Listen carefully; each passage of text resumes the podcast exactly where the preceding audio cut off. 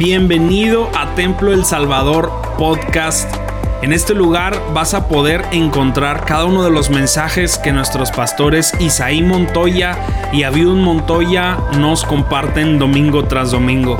Sin duda alguna creemos que estamos en una temporada de Dios increíble y creemos fielmente que esto va a ser de mucha bendición para tu vida. Así que disfruta el mensaje y que Dios te bendiga. Quiero compartirte algo que Dios ha puesto en mi corazón y lo ha puesto para esta generación.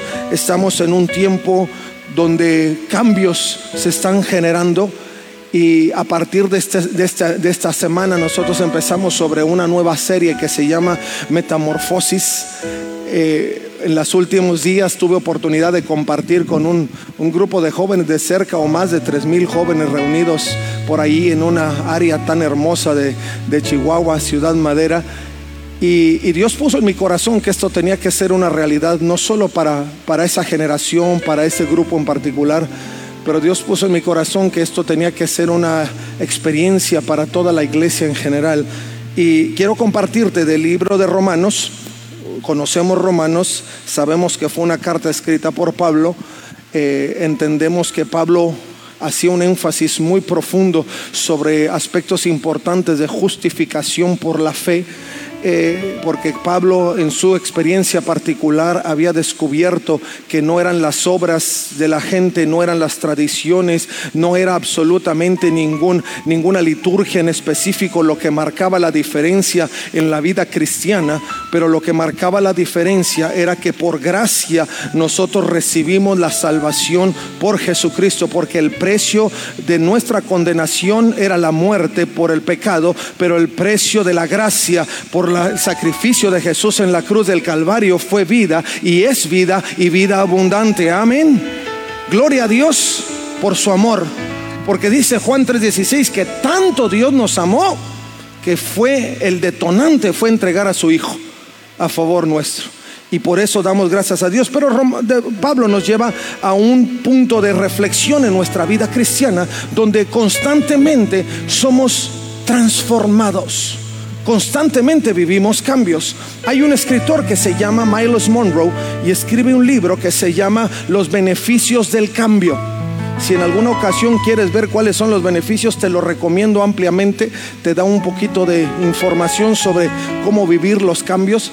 Pero él dice que los cambios particularmente son inminentes. No los puedes evitar.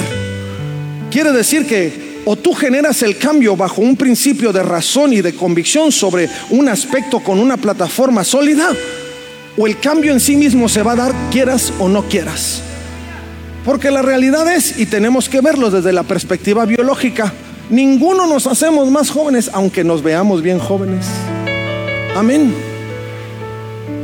Ese es un principio de cambio que no podemos evitar. Es inminente, se va a dar aunque tú te pongas ahí en una cama de hielo para detener el proceso de, de, deterioro, no lo vas a detener. Se va a dar. Cada día trae una nueva experiencia y provoca cambios en tu vida. La forma en que reaccionas, la forma en que te enfrentas a los problemas, la forma en que das pie a que puedas soportar una situación o no puedas soportar, todo eso implica cambios. Te puedes quedar sentado y dejar que las cosas solo sucedan, pero el cambio se va a dar. O puedes in, in, sumergirte a ese punto donde tú seas el, el, el, el que participa en el cambio y puedas darle dirección al cambio. Y eso es lo que, lo que el doctor Miles Morrow dice, es inminente, va a suceder. Ahora, el punto es, ¿qué es lo que nosotros podemos hacer para que ese cambio se pueda generar dentro de la perspectiva o del orden o del principio de Dios?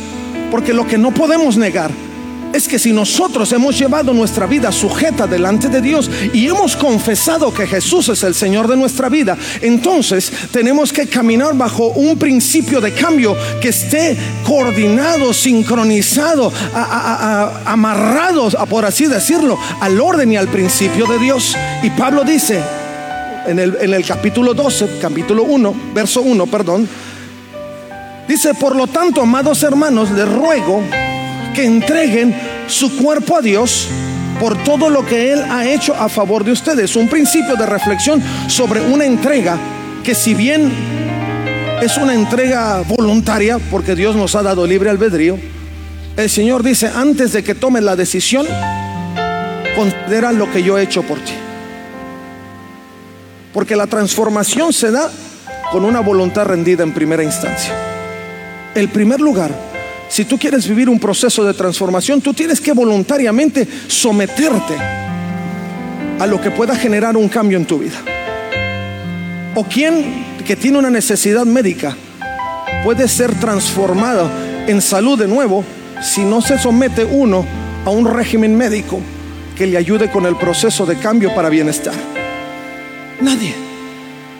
Aquí me voy a quedar y me voy a aliviar solo. Dios puede hacer milagros sin duda, pero Dios nos da la capacidad de administrar correctamente nuestra vida para que usando los medios que Dios ya ha levantado podamos vivir un cambio positivo, un cambio de provecho a nuestra vida, a nuestro cuerpo, a nuestro espíritu. Y Pablo dice que el primer punto es que nosotros podamos hacer una entrega personal. Y luego sigue hablando y dice que sea un sacrificio vivo y santo, la clase de sacrificio que a Él le agrada. Esa es la verdadera forma de adorarlo. Y luego dicen, no imiten las conductas ni las costumbres de este mundo, más bien dejen que Dios los transforme en personas nuevas al cambiarles la manera de pensar. Los cambios se generan cuando en el interior hacemos una coordinación de pensamientos, una reflexión, hacemos un análisis de las cosas y entendemos que si seguimos en el mismo camino, las cosas no nos van a ayudar. Pero si reflexionamos bajo el tenor de Dios, entendiendo que Dios es el que nos mueve a vivir un cambio, aunque pensemos que de principio no tiene un gran beneficio, sabremos que Dios obrará siempre su voluntad perfecta, agradable en nosotros. Y luego sigue hablando y dice, entonces aprenderán a conocer la voluntad de Dios para ustedes, la cual es buena, agradable y perfecta. Principios importantes que traen a nuestra vida, aspectos que debemos de poner a los pies del Señor. Primero, insisto, el tomar una decisión de sujeción delante del Señor es el primer punto para generar un cambio. Pablo dice, entrega tu vida tráela delante del Señor y a partir de ese punto habrá una dinámica diferente. Ahora, ¿por qué digo esto? Y quiero llevarte a que consideremos un poquito las contrapartes. Primero, lo que Pablo sugiere, porque no será una realidad hasta que no lo pongamos en práctica. Y, el punto es que si nosotros entregamos nuestra vida, ese será el principio de, cambios. Ahora, ¿por qué digo esto? Porque cantidad de ocasiones nosotros exigimos cambios delante del Señor sin querer nosotros poner nuestra voluntad rendida al Señor. Señor, hazlo diferente, pero mientras yo sigo en el mismo camino. Señor, hazlo diferente, que las cosas se vean diferente. Ábreme una nueva oportunidad mientras yo sigo caminando de la misma forma. Dios aunque Dios puede hacer un milagro para tratar de voltearte y que, que, puedas tornar tus ojos hacia Él, lo que Él insiste es que lo que tú vayas a querer que se genere en tu vida empiece con una iniciativa tuya. Tú tienes que querer. ¿Y cuántos quieren que Dios realmente los transforme? Si nosotros no sometemos la voluntad, Dios no va a iniciar un cambio, una transformación en nuestra vida. Ahora, al final de esta serie vamos a escuchar en efecto qué es, qué es exactamente lo que significa metamorfosis, pero quiero llevarte de inicio a que tu mente pueda tomar un, punto radical de, de cambio, porque Pablo dice, que lo que va a suceder o la forma en que la transformación se puede generar es cuando cambiemos nuestra manera de pensar. Ahora, esto no es un cambio que se genera solo una vez y nunca más. En el Señor es un cambio permanente, constante, dinámico, día tras día. Yo no puedo decir, hoy soy salvo y se acabó, ya no tengo más nada que hacer. No, la escritura dice que Él nos lleva de gloria en gloria, de victoria en victoria. La escritura nos enseña que Dios es el que genera en nosotros un proceso de cambio que nos lleva hasta la perfección. No puedo decidir hoy rendirme y el día de mañana quitarle la autoridad al Señor.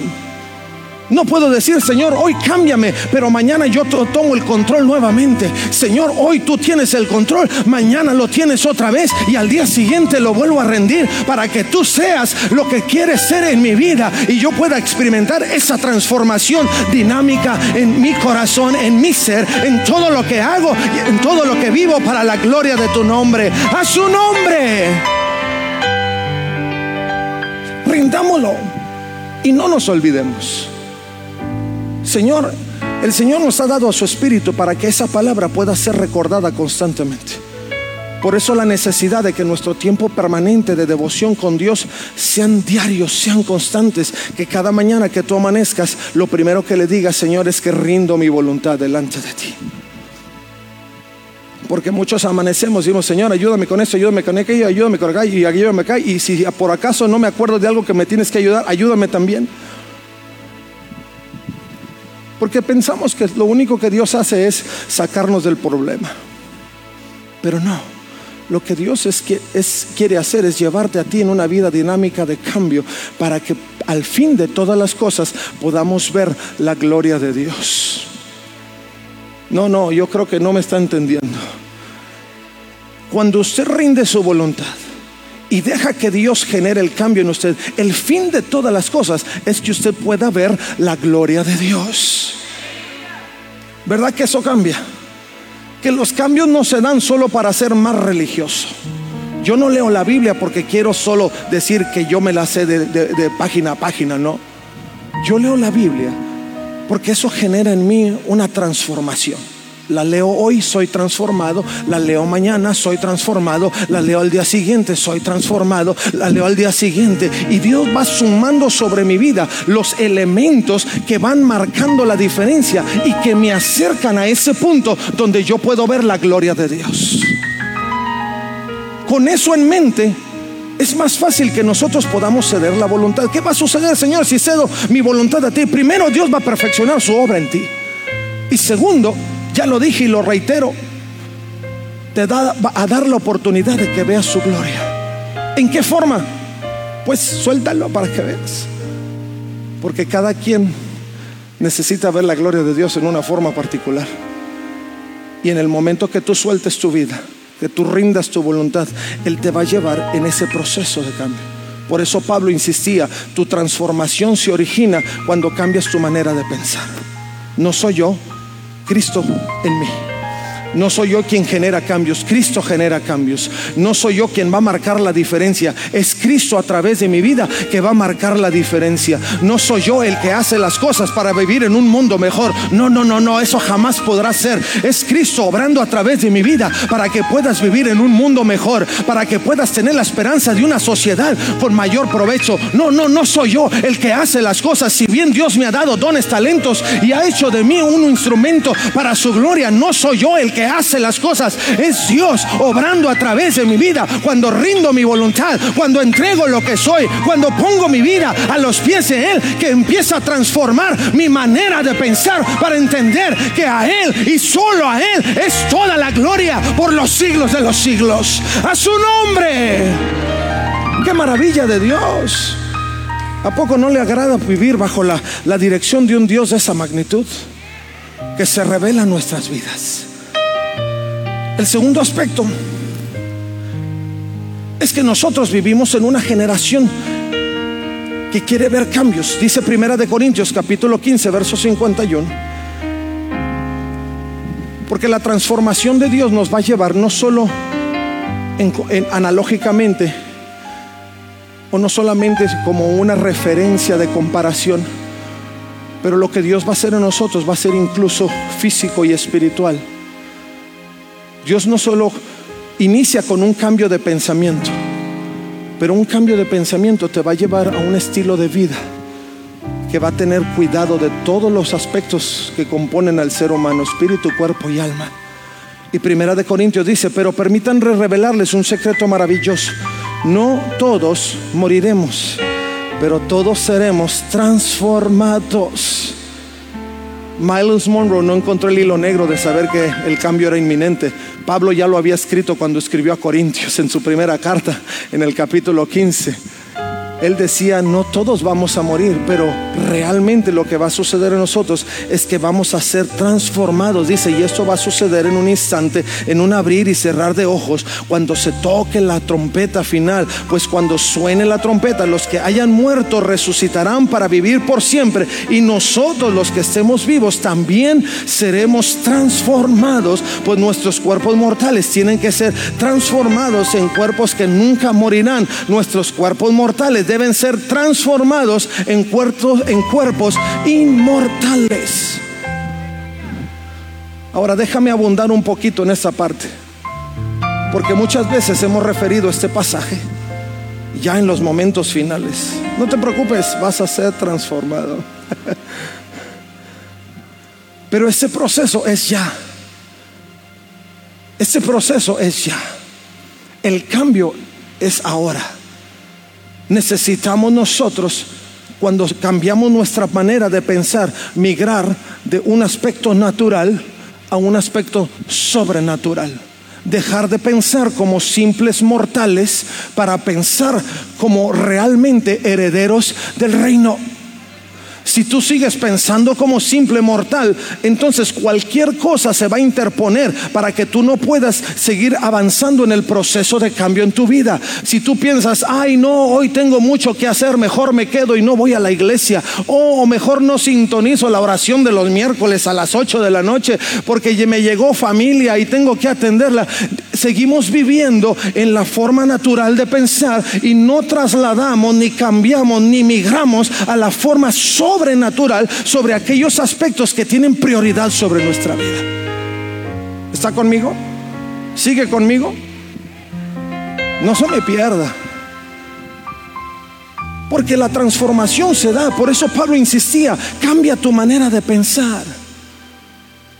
Tu manera de pensar es seducida, es transformada, es influenciada cuando nosotros pasamos tiempo en la lectura de la Biblia y en conexión con Dios. Pero en nuestro interior tiene que haber un conocimiento de que si nosotros estamos haciendo eso, tarde que temprano, nuestros pensamientos van a migrar de lo natural a lo sobrenatural. Algunos no creen en milagros. ¿Por qué? Porque no han migrado su pensamiento. Siguen pensando en las cosas naturales. Ay, pues ya me dio y ni modo, ahora tengo que morirme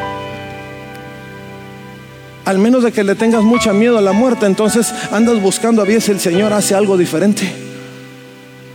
Y te, te aflora un poquito de fe.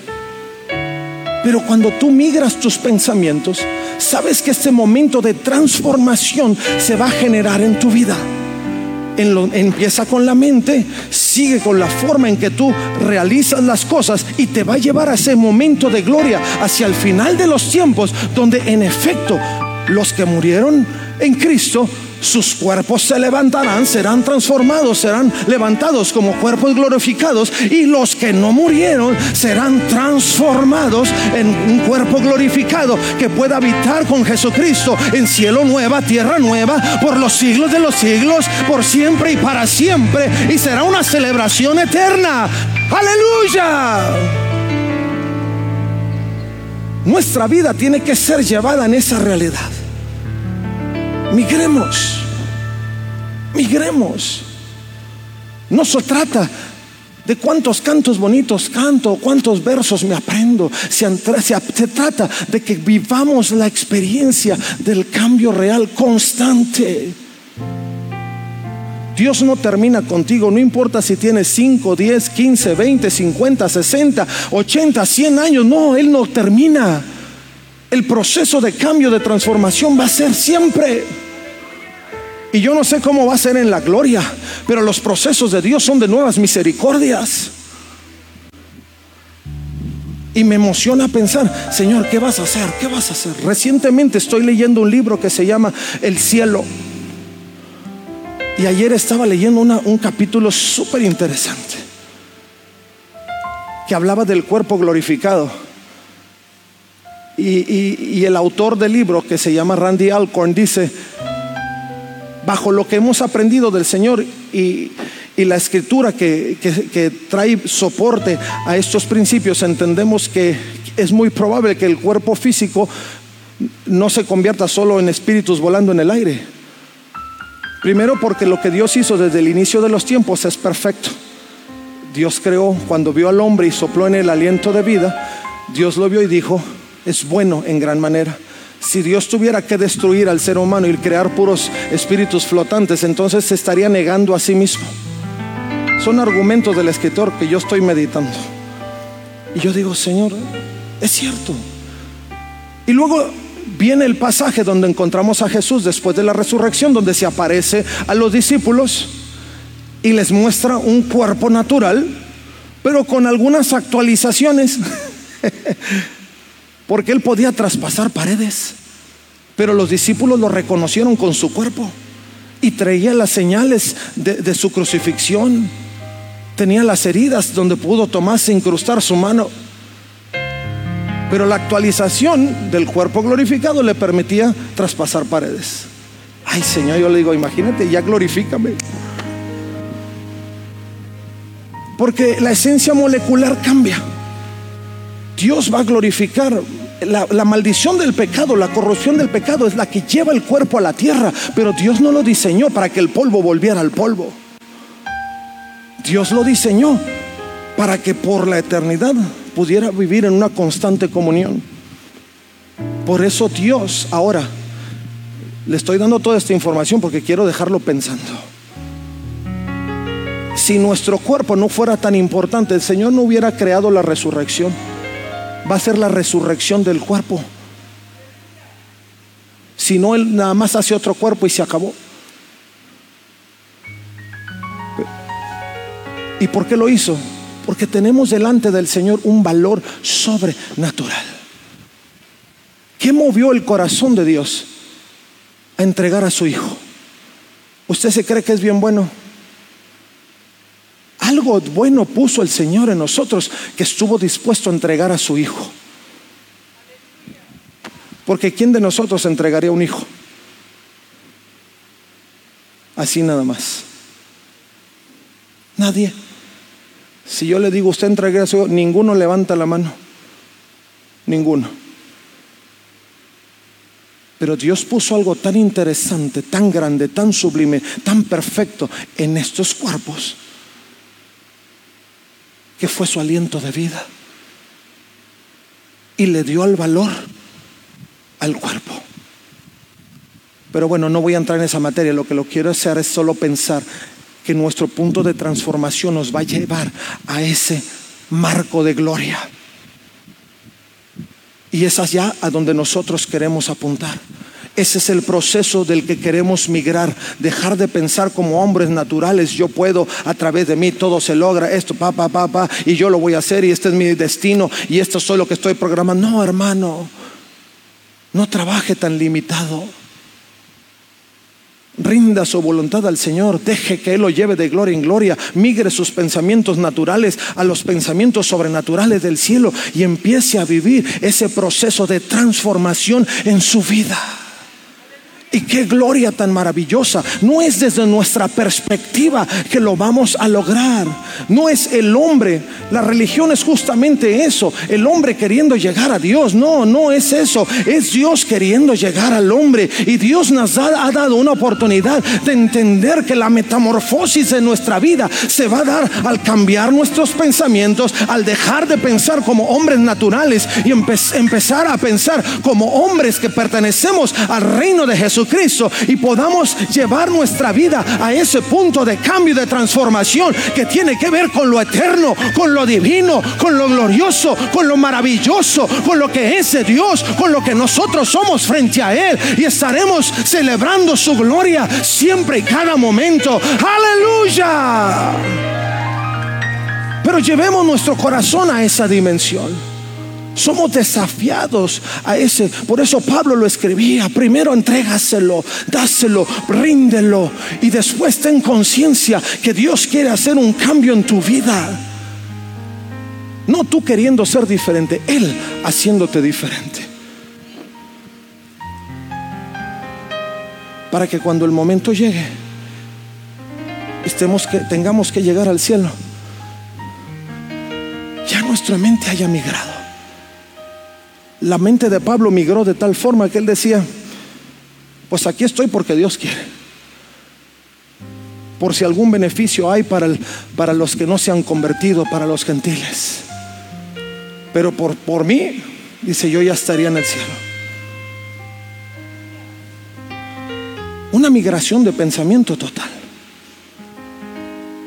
A mí no me interesa seguir aquí. Algunos estamos pensando, Señor, aguántame, Señor, que llegue hasta los 120, que llegue hasta los 130. ¿Y para qué? Con todos los achaques. Si a esta edad joven que yo tengo, ya de repente me duelen cosas, por eso me junto con los chavos, a ellos no les duele nada. Se los recomiendo. Ahora imagínese a los 120 se quiere inmortalizar. Sí, hágalo, pero migre sus pensamientos para que lo haga en el orden de Dios con cuerpo glorificado, donde no habrá más llanto, más tristeza, más dolor, donde no habrá ningún sol de día que lo fatigue, ni luna tampoco en la noche que lo canse y que pueda vivir en, un, en una mentalidad de poder alcanzar la gloria de Dios y pueda sufrir una verdadera metamorfosis. Se va a asombrar lo que es la metamorfosis cuando llegue a ese sermón. Así es que si yo ya no le predico en este primer servicio, siga, las predicaciones por YouTube. Si no es muy tecnológico, cambie, hágase tecnológico. Y por ahí podemos ayudarle en nuestro área de contacto pero es una cosa que nos lleva a una dimensión diferente y no queremos perderla de vista. Voy a cerrar, termino. Es nuestra perspectiva cuando Dios cambia nuestros pensamientos. Dios nos permite caminar en una perspectiva diferente. Ahora, no me malinterprete. No le estoy diciendo que pensemos positivamente. Esa es otra cosa. Dios no nos llama a vivir un pensamiento positivo, inestable, fundado en la nada, en el aire. Solo en porque yo quiero. Si piensas positivo, vas a generar. No, no, eso no se genera así. Tú puedes ser bien positivo y te puede ir de la patada. Lo que yo te estoy diciendo es que caminando bajo el orden de Dios y considerando los principios de Dios, le des una variante diferente a la forma en que piensas y que tu perspectiva cambie. Pablo decía, Filipenses 4:8 dice, ahora hermanos, amados hermanos, una cosa más para terminar, concéntrense en todo lo que es verdadero. Punto número uno. ¿Qué en tu vida es verdadero? Lo más verdadero que tienes es Dios. Lo demás ni sabes si va a pasar, si no va a pasar. Si tienes recursos, mañana no sabes si los vas a seguir teniendo. Porque la vida es así, nada es verdadero. Verdadero, verdadero se llama Dios. Y dice, todo lo honorable, todo lo justo, todo lo puro, todo lo bello y todo lo admirable. Piensen en cosas excelentes y dignas de alabanza. ¿Qué más excelente que Dios? ¿Y qué más excelente que alabar al Señor? Termino con esta ilustración. En un libro que se llama Visión y Pacto. El autor de este libro, el doctor Pete Craig, relata la historia de un, de un crítico de grandes pinturas. Robert Cummings se llama el crítico. Y habla, el crítico relataba cómo al ingresar una vez al, al, Museo de, de Bellas Artes en Londres, él empieza a analizar una pintura de uno de los más grandes pintores del italiano del Renacimiento, que se llama Filippino Lippi. Cuando Robert Cummings se pone frente a la pintura de, de, de Filipino, empieza a ver que la pintura se veía algo extraña. Siempre este pintor del Renacimiento se había caracterizado por pinturas de alto nivel, pero cuando él se, pone frente a esta particular pintura, primero él se da cuenta que era una pintura de María cargando al pequeño Jesús y todos aquellos que le rodearon el momento en que Jesús nació. Y se da cuenta que la pintura no parecía que las sombras no estaban en su lugar preciso. Eh, en algunos puntos él notaba cómo algunas porciones de la pintura arrojaban los personajes en mayores dimensiones, no estaba cuadrada, no daba, eh, no daba el punto, eh, algo extraño parecía. Y Robert estaba algo desconcertado por cómo se veía la pintura. Y él decía, no puede ser. No le encuentro el cuadro, no veo cómo es que esto coordina en una pintura de tan alto valor. Y mientras seguía tomando sus apuntes sobre la pintura, en ese momento, él dijo, voy a intentar otra perspectiva. Y el cinco y cuando empezó a ver la pintura hincado, todo cambió. Dijo,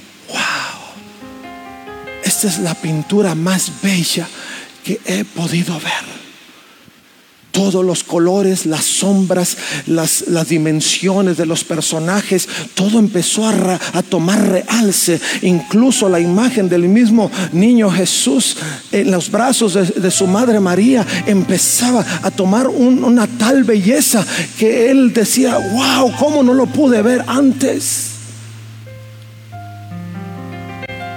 La realidad es que él no lo pudo ver antes porque lo estaba viendo desde una perspectiva equivocada. Fue solamente hasta que él se inclinó, hasta que él dobló sus rodillas y empezó a ver la imagen que pudo ver lo bello. Muchos estamos viendo la pintura, la imagen de la vida desde una perspectiva diferente. Y no damos pie a cambios. Pero cuando tú dobles tus rodillas y empieces a ver la imagen del cielo y de tu transformación y de tu cambio en la vida, vas a ver que todo es bello. Ya no es tiempo de ver la imagen desde una perspectiva diferente o equivocada. Ahora hay que doblar nuestras rodillas para que podamos ver la imagen de Dios desde la perspectiva de Dios. ¿Por qué no te pones de pie, por favor? Muchas gracias por quedarte hasta aquí con nosotros. Recuerda que también puedes encontrarnos en A Corazón Abierto podcast, en donde encontrarás charlas con nuestros pastores, con miembros del staff y con muchas personas más. Así que nos vemos la próxima semana. Muchas gracias y hasta luego.